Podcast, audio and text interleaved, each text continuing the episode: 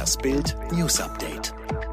Es ist Mittwoch, der 10. März und das sind die Bild meldungen Queen will Frieden mit Meghan.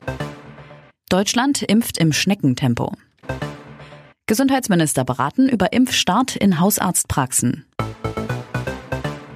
Darauf hat die ganze Welt gewartet. Nach dem skandalösen Oprah-Interview von Prince Harry und Herzogin Meghan gibt es jetzt eine Reaktion der Queen.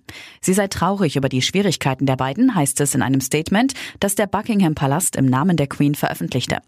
Die Rassismusvorwürfe nehme sie sehr ernst, heißt es darin. Harry und Meghan würden sehr geliebte Mitglieder der königlichen Familie bleiben.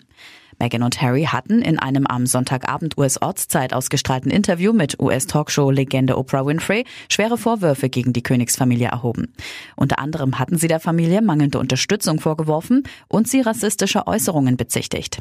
Demnach soll es Bedenken darüber gegeben haben, wie dunkel Sohn Archies Haut sein könnte, wenn er geboren wird, erzählte Meghan mit belegter Stimme im Interview. Die ganze Geschichte auf Bild.de. Deutschland impft weiter im Schneckentempo. Nach offiziellen Angaben wurden bislang gerade mal 5,35 Millionen Menschen mit mindestens einer Dosis eines lebensrettenden Anti-Corona-Mittels versorgt. Das bedeutet, in der Gruppe der besonders gefährdeten Bürger, Prio-Gruppe 1, haben von 8,6 Millionen Personen mindestens 3,25 Millionen keinen einzigen Peaks bekommen. Darunter viele Menschen über 80. Das Impftempo in den Ländern ist unterschiedlich. In Brandenburg haben erst 5,4 Prozent von allen Bürgern ihre erste Impfung erhalten nicht viel besser Sachsen-Anhalt mit 5,8 Prozent und Mecklenburg-Vorpommern mit 5,9. Spitzenreiter bei den Erstimpfungen ist das Saarland mit 7,4 Prozent. Inzwischen rufen die Länder bereits Angehörige der Prio-Gruppe 2, also ab 70 Jahren, in die Impfzentren. SPD-Gesundheitsexperte Karl Lauterbach schlägt Alarm. Auf Bild.de.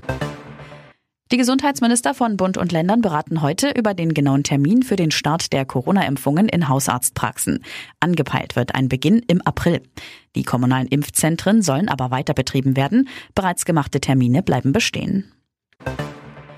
Die Bundesregierung stoppt vorerst die Auszahlung der Corona-Hilfen an die Wirtschaft. Grund dafür sind vereinzelte Verdachtsfälle auf Betrug. Das Ministerium spricht von einer Vorsichtsmaßnahme. Die Zahlungen sollen in Kürze wieder aufgenommen werden. Und der BVB steht das erste Mal seit vier Jahren im Viertelfinale der Fußball Champions League. Den Dortmundern reichte im Rückspiel des Achtelfinals gegen den FC Sevilla ein 2 zu 2. Das Hinspiel hatten sie gewonnen. Außerdem ist der FC Porto weiter. Dafür reichte auch eine 2 zu 3 Niederlage bei Juventus Turin.